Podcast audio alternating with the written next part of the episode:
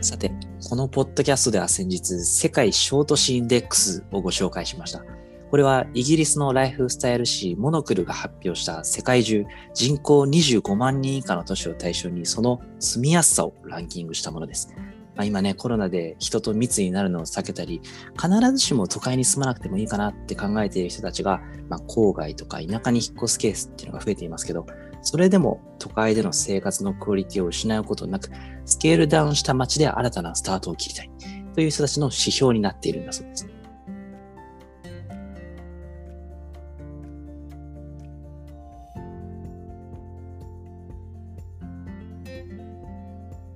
そんなショートシインデックスの第3位に、なんと日本の小都市がランクインしました。それがですね、福岡県の糸島。皆さんご存知ですか？福岡県の西の半島に位置するとして人口は約10万人なんだそうですが、恥ずかしながら僕は本当に知らなくて初耳で、それ以来どんな街なんだろうって興味津々なんです。そこで今回はそんな糸島を頻繁に訪れるという、しかもこの番組のリスナーさんとつながりまして、今回はご出演いただいて、その糸島の魅力というものを深掘りしていきたいと思います。さて、ゲスト、白石洋一さんです。こんにちは。こんにちは。今回はありがとうございます。こちらこそありがとうございます。まず早速、えー、白石さんの自己紹介、こう糸島との関わり合いみたいなものを含めてお話しいただけますでしょうか。はい、あの僕はもともと福岡市の出身で、まあ、今は長崎県の五島に移住して住んでるんですけども、あの未だにずっと福岡と行き来しながら仕事をしています。まあ、高校があのいわゆる糸島エリアのすぐ近くになる高校だったということもあり、あの高校、大学ともプライベートで遊びに行ったり、また、あの、行政の仕事として一部、あの、糸島エリアの仕事っていうのも携わらせていただいていて、まあ、その関係で、あの、よく頻繁に訪れています。で今回のまあ題材である世界ショートシインデックス、その世界第3位に糸島が選ばれたっていうのをまず聞いて、率直にどういう感想を持たれましたか？そうですね。あの、やはり福岡、および九州国内などで糸島っていうのは結構移住の魅力的な場所だっていうのを聞いてたんですけども、いわゆるこう世界の小都市としてランキングするっていうのは想像していなかったので、かなり正直びっくりしました。うん。いや、僕も本当に世界のね、次どこに引っ越そうかなとか思っていた中で、まさか日本の、しかも自分が知らない都市が出てきたんで、次ね、オランダから一時帰国する際には、ぜひ必ず訪れたいと思ってるんですけど、このリスナーさんの人たちにも、糸島がどんな街なのかっていうのをぜひね、あの、ご紹介していただきたいと思ってまして、まず福岡の西の半島にある、まあそういった位置とか大きさとか人口とか、どんな街なんでしょうか？そうですね。あの、先ほどおっしゃったように10万人の、えー、糸島市というのが中心になるんですが、実は糸島と呼ばれるのは、糸島市と福岡市の西のエリアをあの合併した糸島半島のエリアっていうのをまあ大きく、なんかいわゆる糸島というところで言われる。雑誌の特集の糸島特集なんていうと、大体そのあたりのエリアでして、基本的にあの、ドライブで行くレジャースポット、リゾート的なスポットっていうことで、まあ、夏を中心にあの多くの観光客で賑わう、そんなエリアになってます。いいですね。で今回そのインデックスの第3位にランクインした理由一つがですね、若い農家やクラフトマンの人を引きつけているというのを書いていたんですけど、白石さんの身の回りではいかがですか？そういう方は増えてますか？そうですね。あの、僕らが知っている中でいくと、いわゆるこう若く移住して農家としてやられている。またそれらをこうサポートする地元の農家の方がいらっしゃるといったところもですね、非常になんか独特で、いわゆるたくさんの移住者と地元の方が一緒になって、あの農家だとそういう技術指導をしたりとかですね、うん、そういったことをやられているのも非常に特徴的だなというふうに思います。また、あの、クラフトマンという話でいくと、あの、塩を作っている農家さんというか、塩を作っている、えー、お店であったり、えー、それ以外にも、あの、山が多いエリアでもあるので、木工の職人さんたち、そういった方もいらっしゃって、特にいろんなものづくりをやられている、比較的こうクリエイティブにものづくりされている作家さんたちも多いエリアだなっていうふうに、あの印象がすごく強いですね。なるほど。さっきはその農家、クラフトマンの一つの例として塩を作られているっていうのもすでにユニークだなと思うんですけど、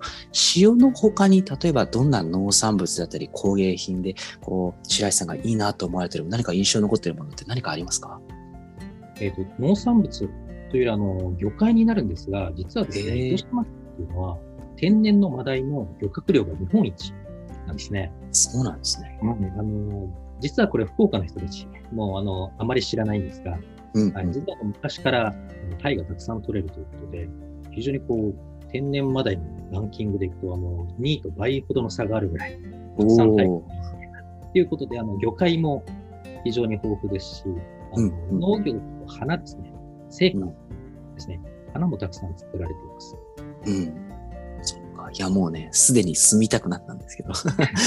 あの、同じくその第3位になった理由として、自然が豊かで、あと、サイクリングとかサーフィンみたいな、こう、自然を楽しむレジャーみたいなのを楽しめるというのも大事な理由にな挙げられてたんですけど、白石さんは糸島を訪れたらそういうのも、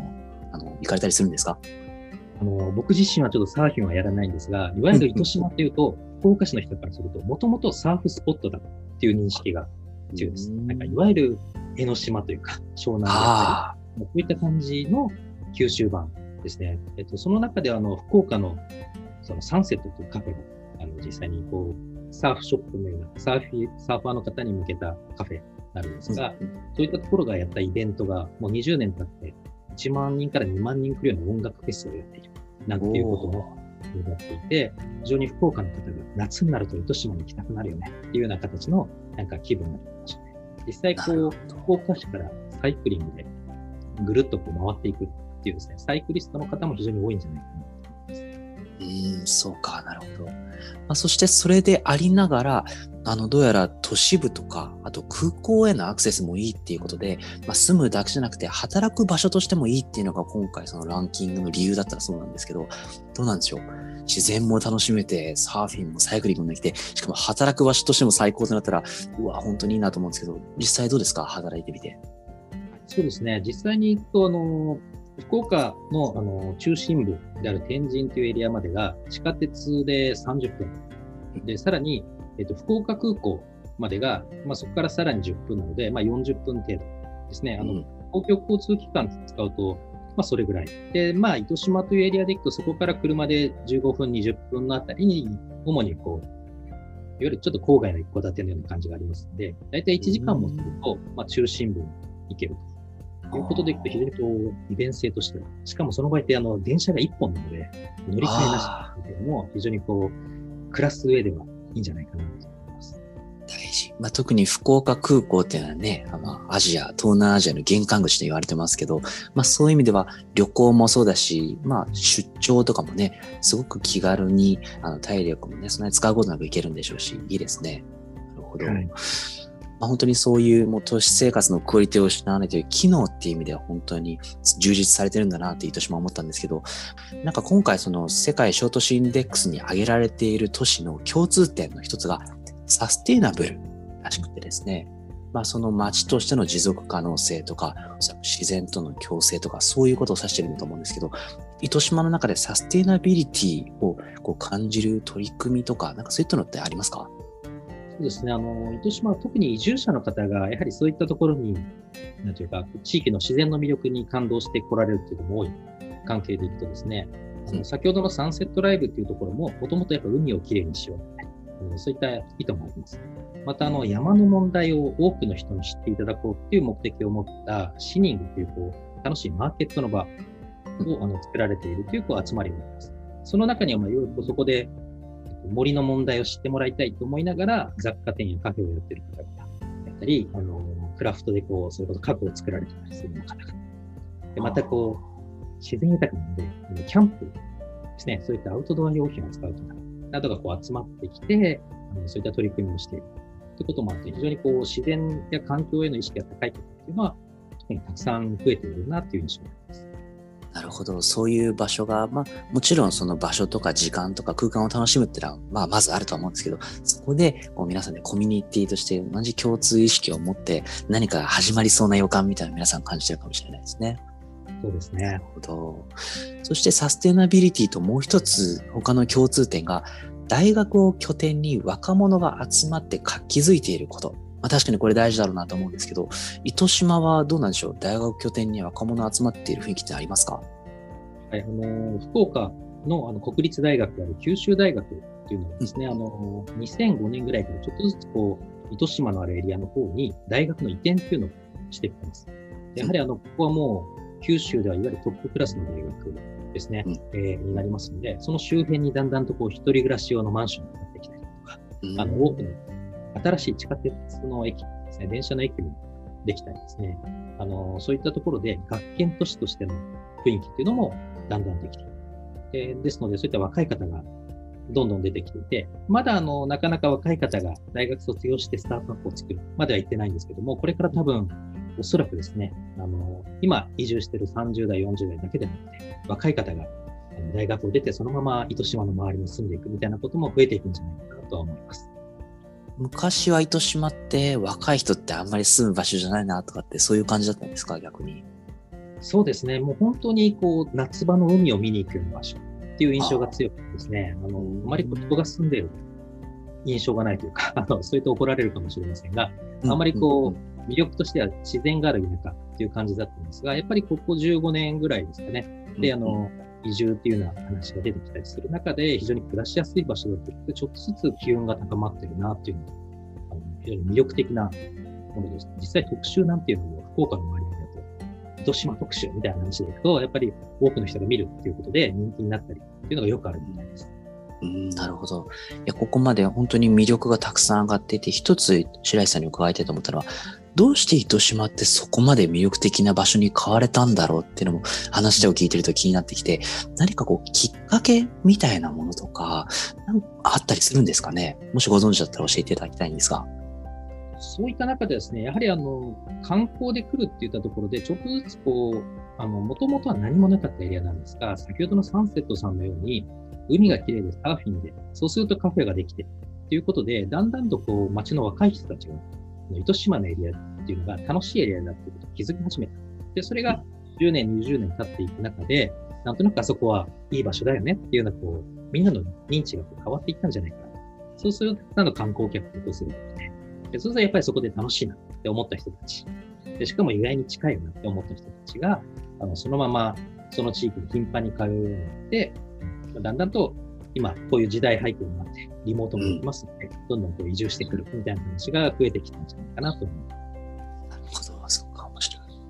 まあ本当にこのね、番組聞いて、ちょっと糸島一回遊びに行ってみるか。なんなら移住もちょっと頭の片隅に置いて、一回お視察に行ってみるか、みたいな人たちも僕も含めているのかなと思うんですけど、実際に住んでみたり、頻繁に訪れてみて、分かった、逆に不便なところ、まあ言い方を変えると、こうなったらもっと糸島いい街になるのになっていう、こう、そういうことっていうのは何かありますか？そうですね。あの、やはりちょっと昔からのエリアっていうこともあります。地下鉄の駅の周りというのは、あの結構マンションだったりっていうのはあるんですが、ちょっと離れると、いわゆるこう地域の集落という形になりますので、あまり家がないんですね。空き家がないというか、えー感じがします。なので、あのーまあ、実際に移住した方にも聞いたんですが、いきなり移住しようと思うとなかなか難しい。あの、地のりもわかんないっていうのもありますので。でやはりこう、一回福岡市の方であったり、そういったところにこう住みながら、しばらくずっと通ってみてですね、なんか物件を探して、っていうようなことをしていかないと、なかなかその家の問題っていうのは、やっぱりこう、特に今はですね、あの、だんだんと都市が人気ですので、出るとすぐ売っちゃうってこともあって、そのあたりが結構今課題になっていますね。なるほどですね。そうか。まあ、今回、このモノクルの世界小都市インデックスの、まあ、背景として、こう徐々にこう都会から郊外、田舎に引っ越す、特に若い人が増えているっていう背景があったようなんですけど、実際今まで大都市に住んでいた人たちが、まあ、あの自分の住みやすさとかを考えて引っ越すってなった時に、でもやっぱり都会の便利さとか、あるいはまあ引っ越すことでこう環境が変わることへのこうなんか躊躇とかそういうのあると思うんです。のかなと思うんですけど、こうぜひ伺いたいのは大都市ではなくて小都市で暮らすことの魅力っていうのはどのあたりにあるのかなってお考えでしょうか？僕もずっと糸島に通っていたり、あの友人が暮らしているということもあるので、あのうん。何回も言ってるんですが、やっぱりあの、小都市っていうのはその自然が圧倒的に近いっていったところですね。やっぱりそのちょっと行くと海がある、夕焼けが綺麗に見える。みたいな形の自然の環境っていうのはですね、あの、非常にこうやっぱり都市で暮らしてるとなかなか得られないうん豊かさを感じさせてくれる。それでいて、でも都市にもちょっと近いといったところで、あの、どちらもこう、いいところを取れるっていうのは、あの、非常に魅力的じゃないかなっていうのを思いますね。うん、なるほど。そうか。まあ、今回ね、こういうコロナもあって、こう、暮らす場所の選び方っていうのがなんか変わってきてるような予感は感じるんですけど、白石さんいかがでしょうか？これからもしもご自身が引っ越すとか、まあ、身の回りのお友達の中で、そういう暮らす場所の選び方っていうのは今後どういうふうに変わっていくっていうご感触を持ってますか？そうですね。まあもちろん仕事柄によるとは思うんですが、リモートワークができるような人たちにとっては、やはりあの、週に1回通えばいい。っていうことになると、多少の距離は関係なくなってくると思いますので、そういった意味合いでは、やはりあの、